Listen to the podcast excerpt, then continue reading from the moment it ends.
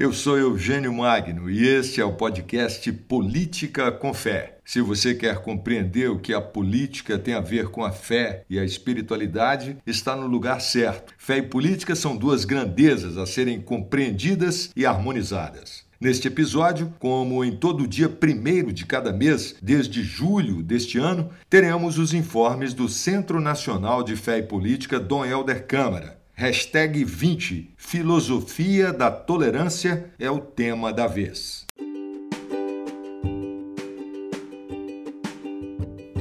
Pessoas e valores. Para uma filosofia da tolerância é o quarto capítulo do livro Tolerância, por uma ética de solidariedade e de paz, de Bernhard Hering e Valentino Salvodi, que estamos comentando aqui no podcast. Os autores iniciam este capítulo definindo o ser humano como aquele que tem vontade de amar e de ser amado, e se realiza através da racionalidade e do relacionamento. O ser humano se faz mediante a capacidade de criar que o liga a Deus, a si próprio e aos outros, ao que ele cria e à história. Essa definição é fruto de estudos que identificam lá em Descartes no pensamento moderno a ideia da pessoa reduzida ao eu como consciência enquanto relação do ser consigo mesmo. E na sequência traz Kant, que, embora aceite o conceito de Descartes, levanta o problema da relação com os outros como sendo aquilo que caracteriza a pessoa. Mas é na fenomenologia que o conceito de pessoa em relação com o outro e com o exterior vai encontrar maior respaldo, e o filósofo Heidegger trabalha a sua consagrada análise existencial sobre o conceito de pessoa humana, sobre o estar aí como relação com o mundo.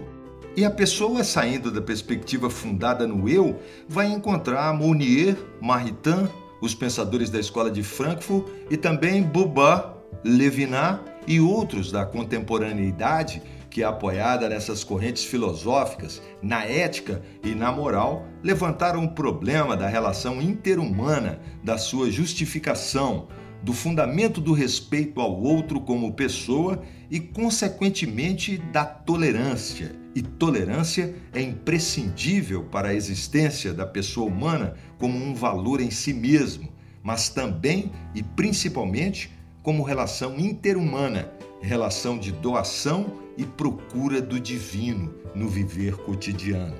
O ser humano é um valor em si mesmo e por isso mesmo necessita cultivar valores, valores morais, princípios éticos. Aliás, nunca é demais lembrar que o cultivo da ética, dos valores e dos princípios morais contribui para promover o valor próprio do ser humano.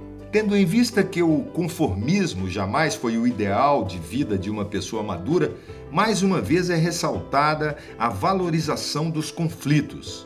Hering e Salvold lembram que a idade de ouro sobre a Terra jamais existiu.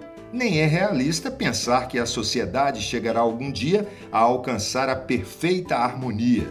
A diversidade de caráter, de temperamento, de ideias, de interesses leva a divergências que podem até ser estimulantes para a superação das dificuldades. Contudo, não se deve confundir conflito e divergência com o ódio, que leva à agressividade, violência, guerra e ao aniquilamento. A cultura da tolerância nasce com a fidelidade à sua própria pessoa, como à pessoa do outro. Para se exercer a fidelidade à pessoa, é necessária a capacidade de perdoar, que também significa aceitar, acolher, mesmo na diversidade de opinião e pensamento, recorrer ao diálogo com a consciência de que ninguém possui o monopólio da verdade. Tolerância deve ser encarada como uma virtude a ser construída de uma pessoa forte que aprende a esperar com paciência, sem enrijecer, encarando a vida com uma coragem serena e que gradativamente vai se livrando da presunção de se achar melhor do que os outros. O capítulo é encerrado com um chamamento para o amor a todos, mas amor baseado numa relação de sinceridade que busca a verdade e não a cega a aceitação das limitações do outro e menos ainda condescendência com erros e desvios.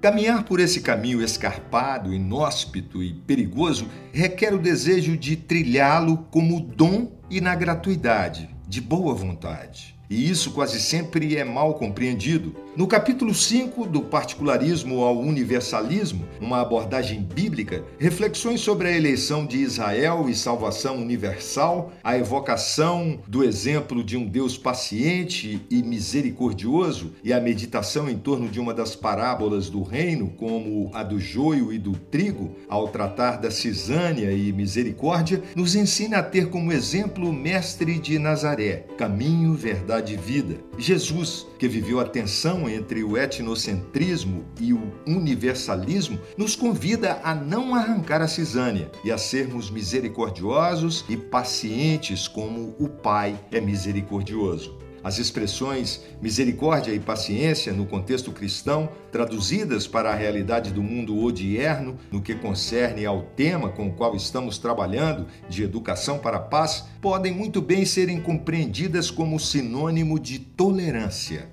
O sexto capítulo do livro, Tolerância por uma Ética de Solidariedade e de Paz, tem como título A Tolerância e os seus Desafios, a Verdade e as suas Religiões. Será que a verdade torna as pessoas intolerantes? A verdade é um mistério, uma realidade que se encarna com diversas facetas nas diversas culturas e pessoas. A verdade é uma só e mesma coisa com a beleza, a bondade, a unidade e a harmonia da criação. A verdade, como o esplendor do mistério, não pode tornar as pessoas intolerantes, pois suscita nelas o senso do fascínio e da maravilha. O dogmatismo, ao contrário, é que torna as pessoas intolerantes. Aquele que julga possuir a verdade falsifica o mistério, tornando-se automaticamente intolerante, cego pelo orgulho. Como já foi refletido nos apontamentos que fizemos de outros capítulos, as religiões têm sido espaço de muitas contendas, guerras ditas santas, dogmatismos e muita intolerância. Daí a necessidade da reciprocidade de culturas e religiões. Por isso mesmo, e tendo em vista a educação para a paz, o capítulo é encerrado com o tópico Um olhar a Cristo, trazendo Jesus como aquele que dá uma grande contribuição para o tema da paz e da tolerância, ensinando o respeito por toda e qualquer religião. Aquele que fala em transformar o ódio em amor e a vingança em perdão tantas e quantas vezes for necessário. Jesus Cristo que ensina com o próprio exemplo a, num primeiro momento, retirar-se para contemplar em silêncio e adoração, para só depois imergir-se na realidade a fim de trabalhar para construir a paz ao lado de todos os homens de boa vontade. Cefep informa. No mês passado foi iniciada a terceira edição do curso de capacitação em políticas públicas, com 719 inscritos. O curso é promovido pelo Cefep, em uma parceria com a Comissão Episcopal para a Ação Sócio-Transformadora da CNBB, Comissão Brasileira de Justiça e Paz, União Marista do Brasil, Conselho Nacional do Laicato do Brasil e Pastoral da Criança.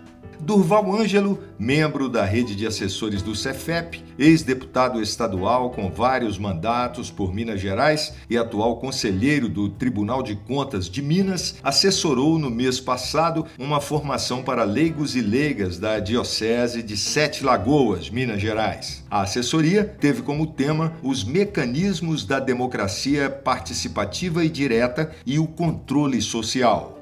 O Centro Nacional de Fé e Política Dom Helder Câmara esteve presente no 14º Seminário com os bispos referenciais da Comissão Episcopal para o Laicato da CNBB, nos dias 10 e 11 de agosto passado. A representação foi feita pelo seu presidente, Dom Giovanni Pereira de Melo, que é também o presidente da Comissão para o Laicato, pelo secretário executivo do Cefep, Padre Paulo Adolfo Simões, e pela coordenadora pedagógica Odete Rigoto. E por falar em 14º seminário, o padre Agenor Briguente foi o responsável pela apresentação de análise de conjuntura, inspirado no tema Escutar e auscultar a realidade que nos rodeia. A fala do padre Agenor trouxe como reflexão a importância da primeira Assembleia Eclesial da América Latina e do Caribe, processo que contribuirá para o próximo Sínodo dos Bispos, que terá como tema central a questão da sinodalidade